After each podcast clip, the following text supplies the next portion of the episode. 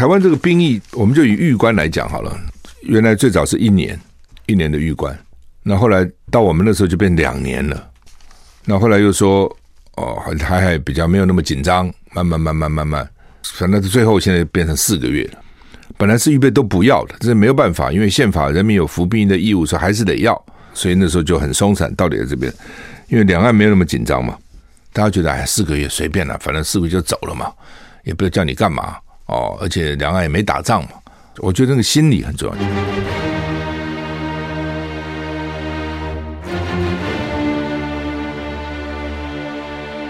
赵少康时间，吃喝玩乐骂，和我一起快意人生。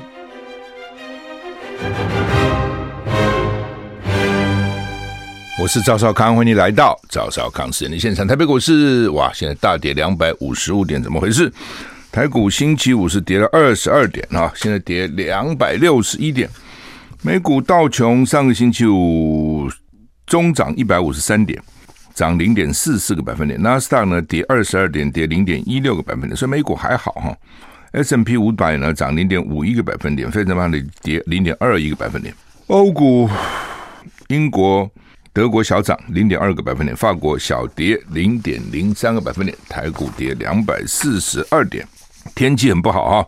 今天三月二十八号，东北季风、华南云雨区啊东移都影响台湾啊，中北以北、中部以北及东北部天气比较凉。那明天二十九号，东北季风减弱，中部以北及东北部气温回升，所以明天温度会回升，就是这样。沿海地区容易有八到九级的强阵风，要注意哈。今天温度真的很低，北北基就十六到十七度啊，桃竹苗是十五到十七度，降雨几率。都是高达百分之九十，中彰投十七到二十度，降雨几率七十到八十；云嘉南十七到二十一度，降雨几率三十到七十；高屏二一到二十六度，降雨几率低则百分之二十；宜兰十八到十九度，降雨几率百分之八十；花莲十八到二十一度，降雨几率三十；台东二十到二十四度，降雨几率二十；外岛十四到二十一度，降雨距离二十到七十。所以西海岸、西岸的哈桃竹苗以北都冷。最高只有十七度，降雨距离都高了百分之九十哈。然后呢，中彰投以南二十二、十一、二十六这样往上走了。那东岸的话也是哈，依然比较低。那么花莲、台东就还好。这天气真是变来变去，一两天好，两天不好，两天好，两天不好。他们有个形容叫“春寒雨若泉”哇，这还有诗意哈。春天冷，下雨像泉水一样。水汽偏多哈，锋面雨这个带哈，下雨带呢通过中部以北，所以这是为什么中部以北的降雨就明显，而且冷空气哦，真的台中大甲今天上午只有十二点七度哎，桃园茶叶改良场有十二点八度，明天锋面就减弱了哈，天天天气渐渐好转哈，明天晚上到礼拜三上午是空档，不下雨，冷空气减弱，气温回升。礼拜三下午封面快速通过，礼拜四、礼拜五东北季风影响，又有短暂雨哈，所以你看这个天气哈。清明期间呢，清明时节雨纷纷，路上行人欲断魂。清明时节呢，礼拜六另外一个封面进来，中部以北转有局部阵雨。礼拜天锋面南移，全台湾都有阵雨。下礼拜一上午到礼拜二，锋面远离，天气好转，所以下礼拜一到礼拜二天气还不错。西部稳定，东部呢有局部短暂雨，气温逐渐回升，也差不多了吧？都到了四月，还要怎么冷呢？这个礼拜看起来都只有礼拜三，明天晚上、礼拜二晚上、礼拜三上午是空档，哦，接着好像都是下来下去，下来下去哈，然后。下礼拜一二还可以哈，天气大概这样。台不过天气多变了啊，因为台湾是个海岛，很容易就受到改变了，所以说预报不见得那么准啊。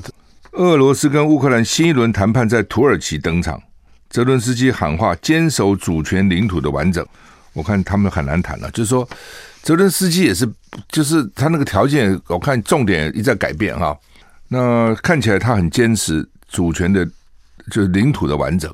因为任何一个国家领袖都不能说轻易把自己的领土割出去了。那俄罗斯要的也是这个克里米亚这个东部顿巴斯两个自治区，你要割出来，你要他们独立。你像克里米亚啊，你反正自己公投也独立了，也跑掉了，哦，俄罗斯也拿回去了。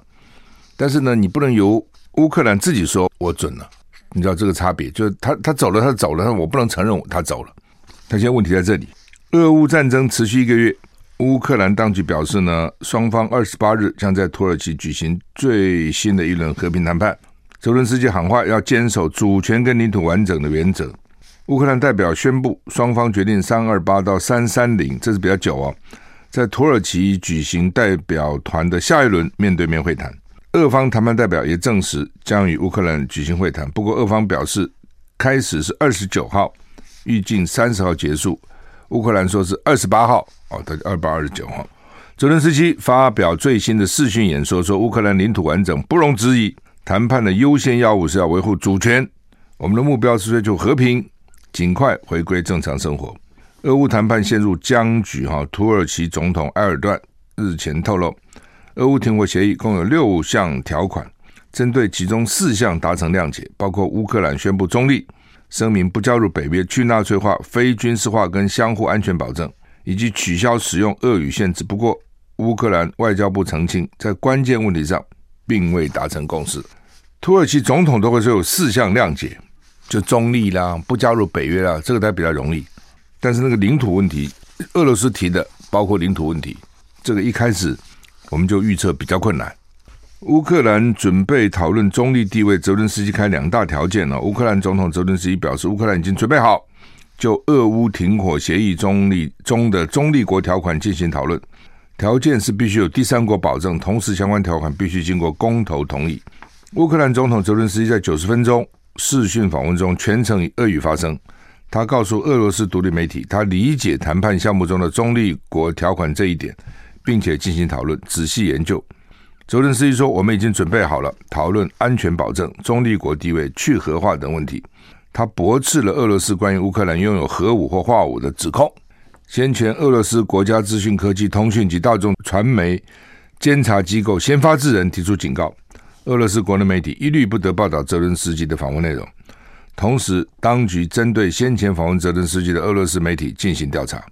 泽伦斯基在访问中批评俄军入侵对乌克兰的俄语城市带来巨大破坏，这场战争导致的损失比俄罗斯入侵车臣时更严重。泽伦斯基说，乌克兰拒绝讨论俄罗斯的某些其他要求，例如乌克兰的非军事化。他也说，如果没有停火跟撤军，就不可能达成和平协议。他也说，希望就俄罗斯支持部队从二零一四年就控制的顿巴斯东部地区达成妥协。所以，反正哦，现在呢，这个双方各有价码了哈，看起来不是那么容易哈。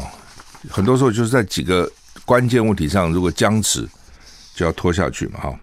战火无情，联合国曝一一一九名乌克兰平民丧生，全球超越一千个合唱团线上齐唱，祈求和平。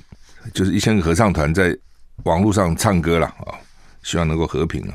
俄乌战争已经超过一个月了，战火当然是让老百姓很倒霉嘛。根据联合国人权办公室估计，至少一千一百一十九名乌克兰平民在战乱中丧生，另外一千七百九十人受伤。由于部分地区是重灾区，伤亡报告比较慢，实际伤亡人数恐怕远高于估计。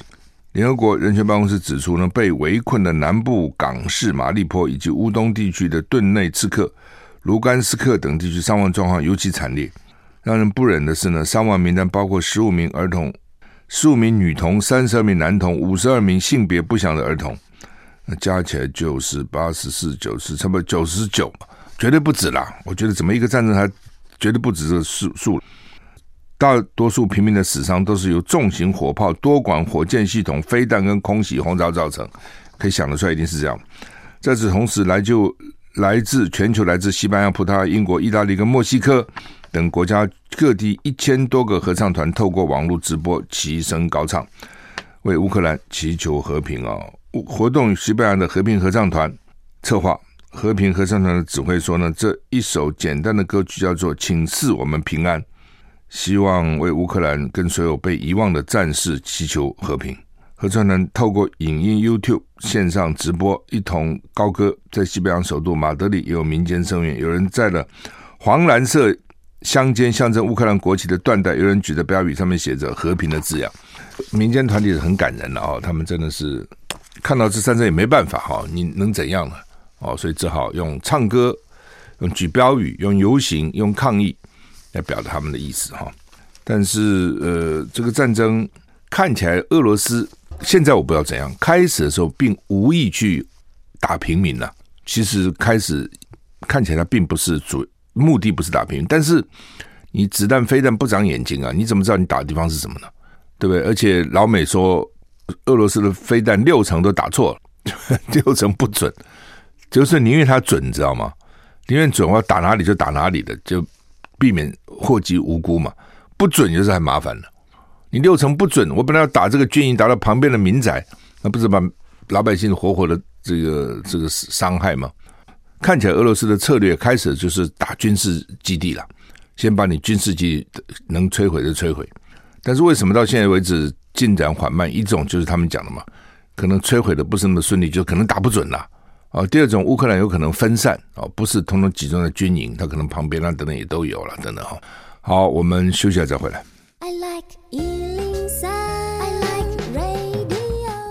我是曹少康，欢迎回到赵少康室内现场。台北股市跌两百八十一点，跌增重哈。嗯，昨天呢，让大家是惊吓的新闻就是呢，昨天单日本土确诊就增加了八十三例，哦，这十个月以来没有这种情况哈。有的人说九个月哈。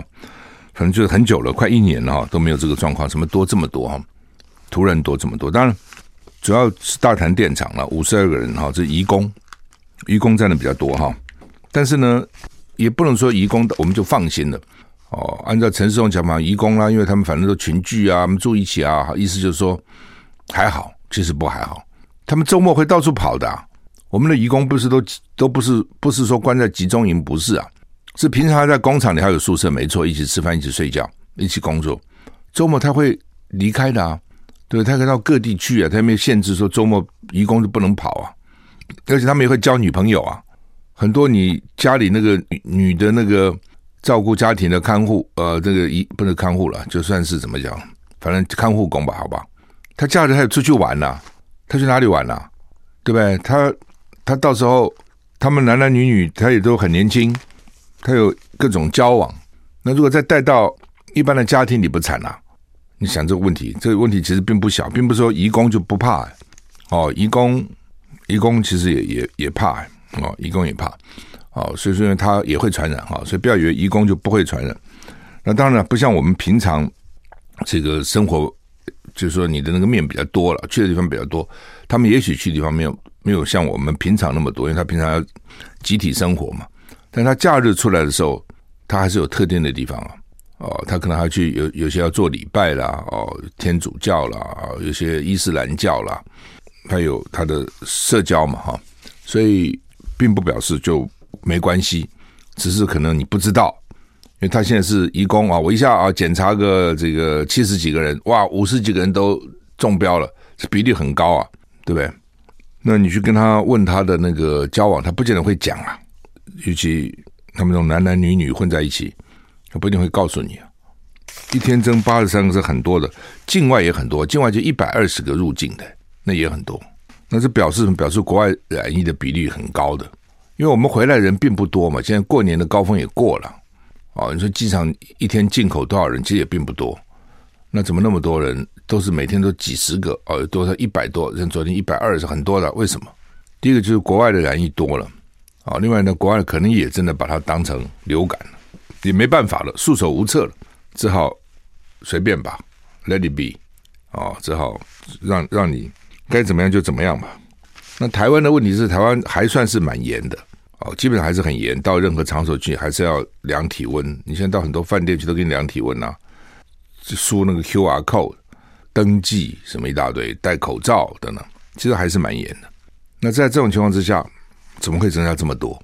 人家不严了，说突然爆发起来也就罢了。你是很严格啊，这么严格怎么还这么多？哦，这就是大家比较担心的。那如果不严还得了吗？那当然，这是又每次这种事情都爆发出一些奇奇怪怪的事啊，比如说基隆警察，大家很担心基隆警察。看起来陈时中呢还没有那么担心那个移工，我就讲他认为移工呢是特就是群聚，他们是集体生活，他认为他比较好。我不认为了哈。不过不管，基隆因为他这个我讲嘛，跟一般接触更多哦。基隆就是小吃店，以前万华就是阿公店，我不知道其他地方还有没有什么各种店，反正就是搞不好某某些宾果店哦，某些什么交谊店啊等等，反正就是随便你取名嘛。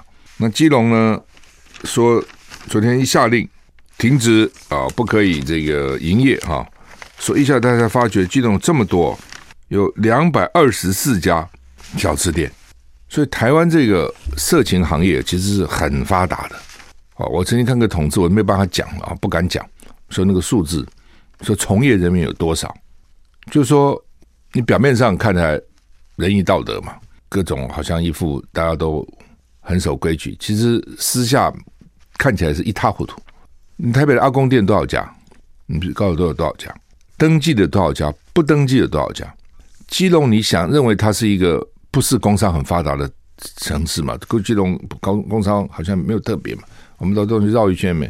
居然一下令说小吃店关门，就有两百二十四家，哦，各有各的经营方式。你比如高级酒店，那就是有女性嘛，对不对？阿公店有另外的，比如说外国的这种移入的这些女性不少。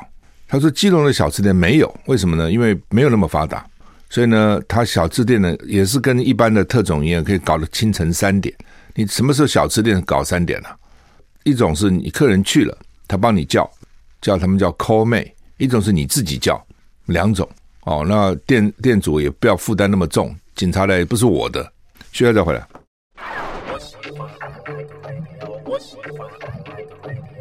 我是赵少康，欢迎回到赵少康时间的现场。台北股市现在跌二八六点了，所以刚讲了哈，基隆这些小吃店呢，他自己可能没有 call 妹哦，没有这个女生了。那但是一个呢，他帮你叫，他一定有些特约的嘛。哦，你要吗？我帮你叫。但他说我店里没有啊，他们自己来的，客人带来的啊，或是或是有的时候客人自己带哈。那这两个刑警呢，就是自己带去。那当然，现在就认为是这个风纪有问题哈。那怎么回事呢？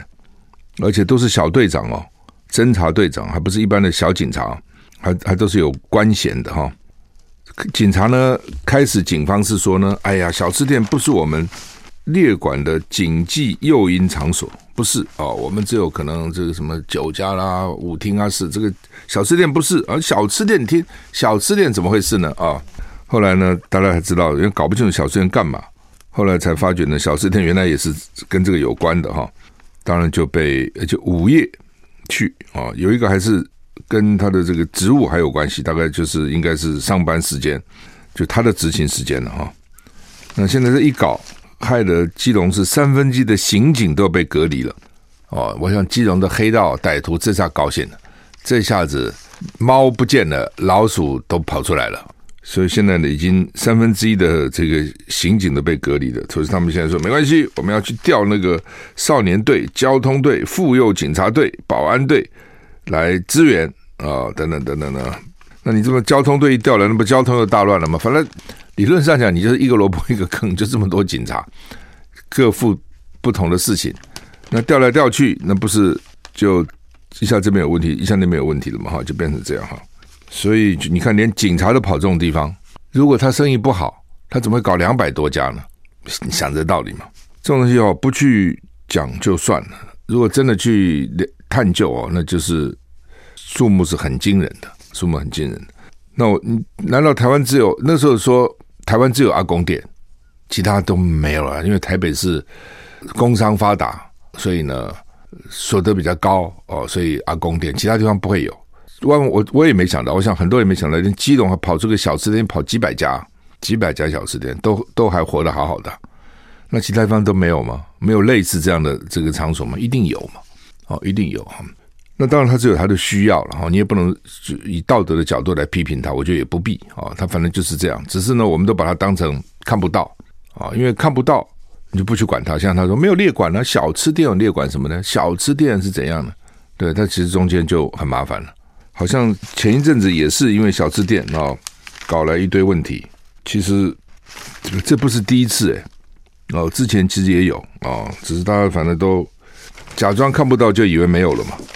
下次好像之前有一个叫什么小姑娘小吃店，我印象有一个，有一个小姑娘小吃店，也是呢引起这个光那个店主的家人就搞了十个确诊，还不要说他传染给给其他人。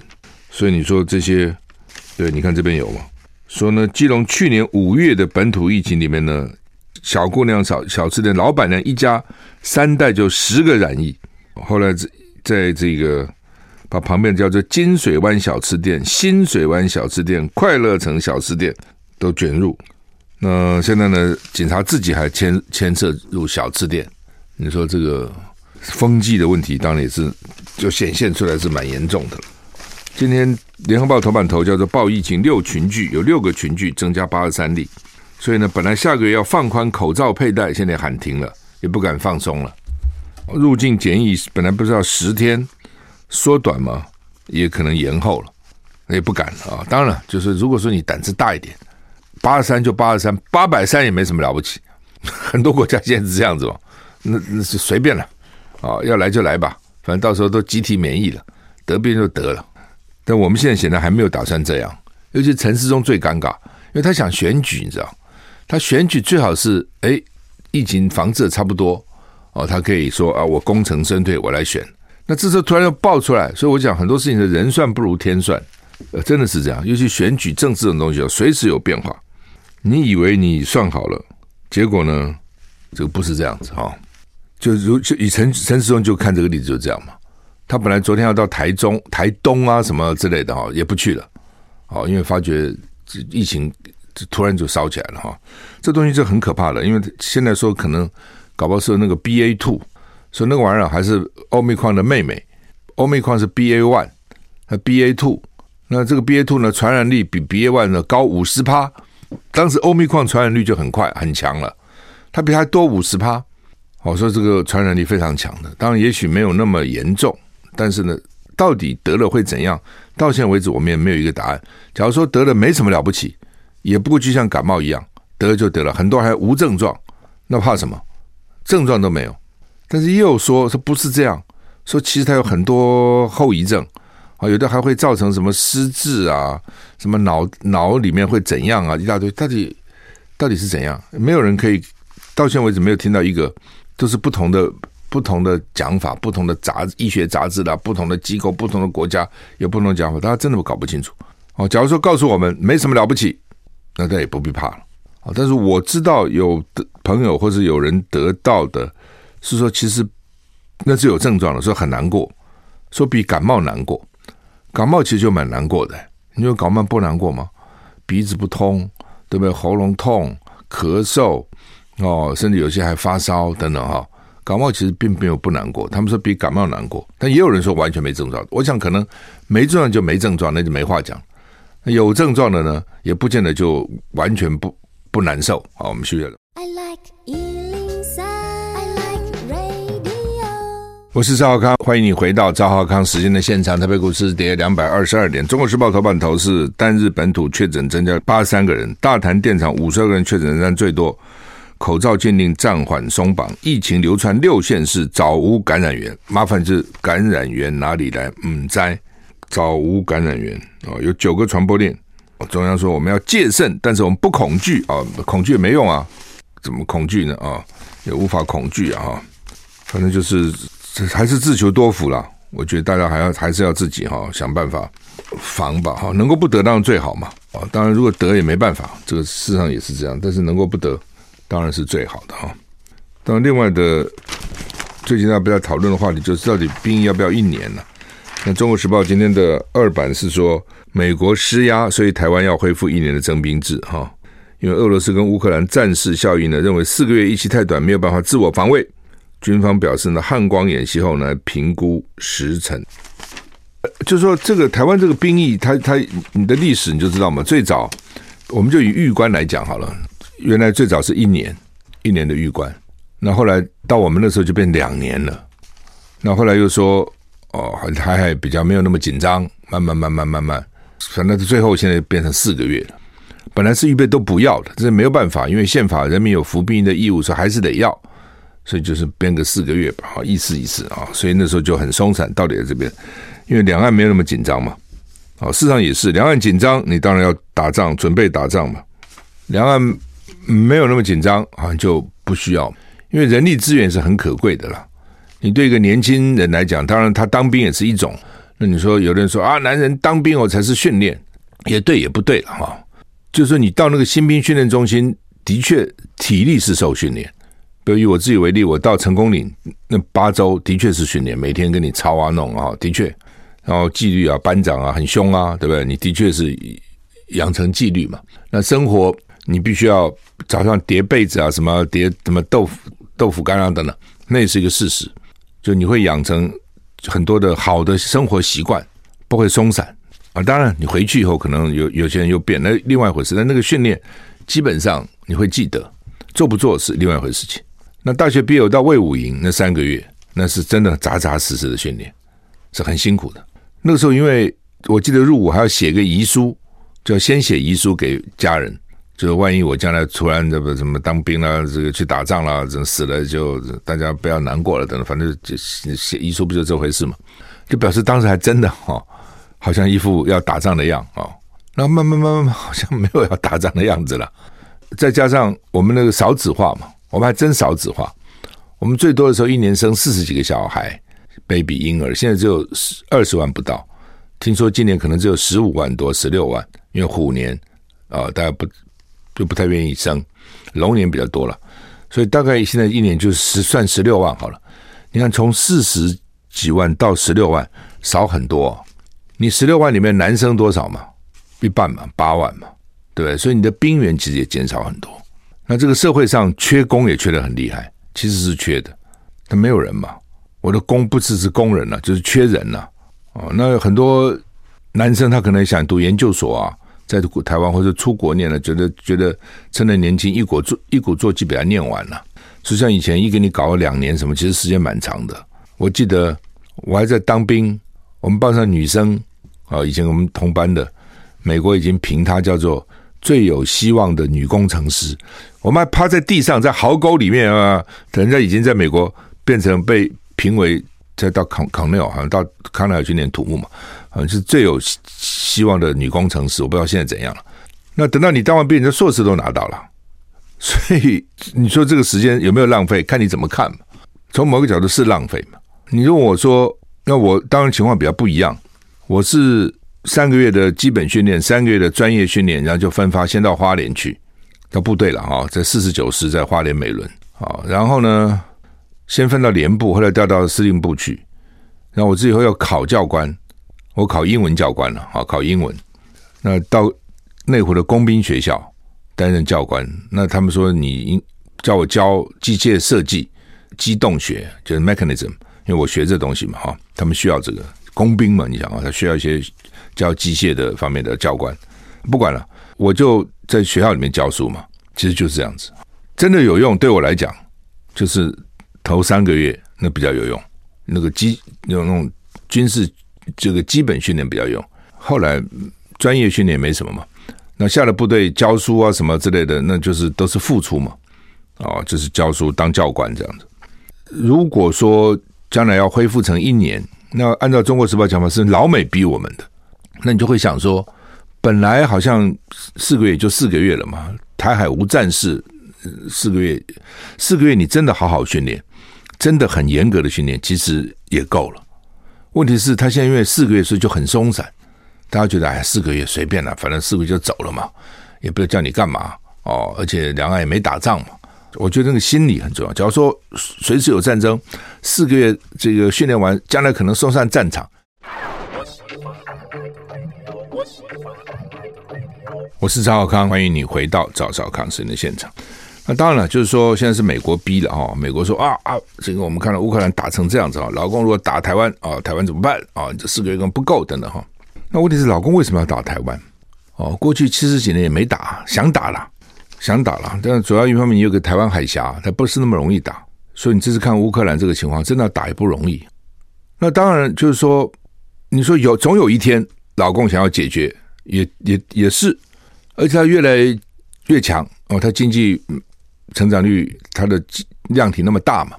它军事预算一年是是你的十六七倍，对，每年多十六七倍，这不得了啊！哦，那将来怎么办啊？这是一种讲法。那另外一种讲法就好吧，就算你给你当一年兵，你就打得了吗？你真的就能够抵抗得了吗？他如果真的要打你的话，你可能让他比较痛，让他比较慢，这有可能。但是最后，他如果真的下定决心要打，你打得了打不了，这是另外一个讲法。那还有一种讲法就是拖嘛，也许将来迟早这个问题要要端到台面上来，但是呢，能拖一拖一点就拖一点哦。同时，好好建设我们，同大陆也可能会变，国际形势可能也会变啊。也许有一天就不必要打了嘛，啊，也有可能嘛。你何必把它提前到现在变成非要逼着非要打不可呢？而且真的打，就是我刚讲的，如果你真的能打也罢了，如果到时候。弄了个半天，也打不了多久啊！就看他有多少决心嘛。他如果决心要打，那他到底能不能打你？他如果没有这个能力，他反正不会打你嘛。他有这个能力，我看你要躲也不是那么容易哦。那就问题说他为什么要打你？所以我常常讲，我说除非你宣布台独，他没办法；否则的话呢，他干嘛打你？他光是为了统一打你不通嘛，对不对？我我因为你不跟我统，说要打你，其实我觉得这个讲不讲不通。名不正则言不顺，言不顺则事不成哦。你师出无名哦，或是你的师出的理由不够，你仗也不容易打下去。那那你说我要跑掉了，我要台独了还打，好像他比较师出有名。所以我不台，我不我不会台独，只是我因为现在觉得不要跟你统一，你就打我，我觉得他师出无名。那是谁把两岸搞这么紧张嘛？两岸本来没有这么紧张嘛，对？老共也许想拿你，但那个时候呢，可能不见得要用军队拿你嘛。他可能用经济啊各方面来的，那那个那时间还很长啊，变化还很多啊。你认为大陆不会有变化吗？对不对？你看之前苏联的变化，你看俄罗斯的变化，变化都你也不知道会怎么变了啊。因为政治的变化也是不是人能够预料得到。但是我不认为是不会变化。那是说你要不要把这个时间表自己让它提前？本来我们说时间表尽量往后拖，尽量往后拖，尽量往后拖。那是谁让台两岸紧张的？那你如果民进党没有，你就是北京，这都是他哦，他改变现状，他这个飞机天天过来骚扰我们，是他。那绿营人当然也听得进去，觉得是他，我们都没有，我们都是维持现状。但你持平看，都是他吗？你不能说他没责任，他是有责任的。飞机的确这样过来啊，等到飞弹对着我们来，让台湾人是不爽。但是我们都没有刺刺激他吗？你认为都没有吗？当然，你问蔡英文，他一定不承认，我没有。但实际上有没有？你说嘛？那没有，为什么突然搞得这么紧张呢？怎么就变成这样呢？你如果真的要把延长役期哈，还有很多问题了。因为你他现在已经搞募兵制了嘛，大概已经有二十万或十八万，那这些人到底怎么弄呢？你到底需要多少兵啊？你再突然再多个十万，男生来嘛？现在大概还有十万了，你再多十万，那你这二十万还要不要呢？你要变成三十万嘛？那你这二十万给什么待遇呢？哦，因为你是义务役，就给你很少钱，他也不也不高兴。同工要同酬啊，为什么我义务役钱就少呢？为什么嘛？你同工应该同酬，我做同样的事情呢、啊，花费同样的时间呢、啊。好，就算你同工不同酬，他也得吃喝拉撒睡，他也得有一定的这个消耗。哦，那这这都是不少钱呐、啊。哦，那你说好，那因此我现在不要这么多募募兵，不要这么多了，那也会有问题。好不容易。你现在又说一年不够，人家这些募募来兵是要做四年的，所以训练比较坚实哦，服务时间比较久，技术比较纯熟。那你说是要把你砍掉哦？你这兵役政策变来变去，你在搞什么鬼呢？甚至也都是问题了啊、好吧，这个因为清明节要到了啊，所以提前扫墓，所以最近呢，的确啊、所以那个交通啊都挤很多了哈、分散开也对了哈。像清明这种东西是慎终追远、明德归后嘛，啊，是好的，其实是好事情啊。上海也很严重哦，说呢，过去一个礼拜就染疫的呢超过万，破万，原来是没有什么疫情啊，突然之间就爆发，所以这就是可怕在这里。你看这次的疫情也是啊，你看韩国、香港，啪一爆发那么多哦，所以这也是为什么台湾比较担心的原因呢、所以他们说，因为这波守不住，因为你已经不知道这些人跑哪里去了。刚刚就有人传给我说，昨天就有一个哦，因为家庭看护工跟那个义工在一起，所以传染给看护的阿嬷。这是我想到，你可以想得出来这个传播链嘛。上海今天开始有半封城，什么半封？它以黄浦江为界，今天是浦东跟相关的区域很严格哦，所有人足不出户，不能离开家，人员车辆只进不出，所有企业实施封闭生产或居家办公，是这样干的。上海一干就这样干哈。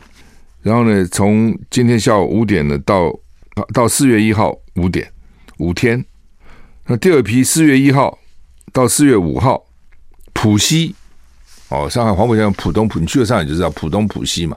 浦东是比较新区的，你才能看到那个漂亮的什么什么各种景观是在浦浦东那边啊，浦西是比较旧的。但是浦东因为这几年人也越来越多了，公司啊什么金融机构啊什么越来越多，餐厅啊什么很多了。哦，他用他没有说全部一起封，他就用浦东浦西来封啊，所以也是觉得很严重哈。是突然这一波又起来了哈，这值得大家关注好。我们时间到了，谢谢你收听。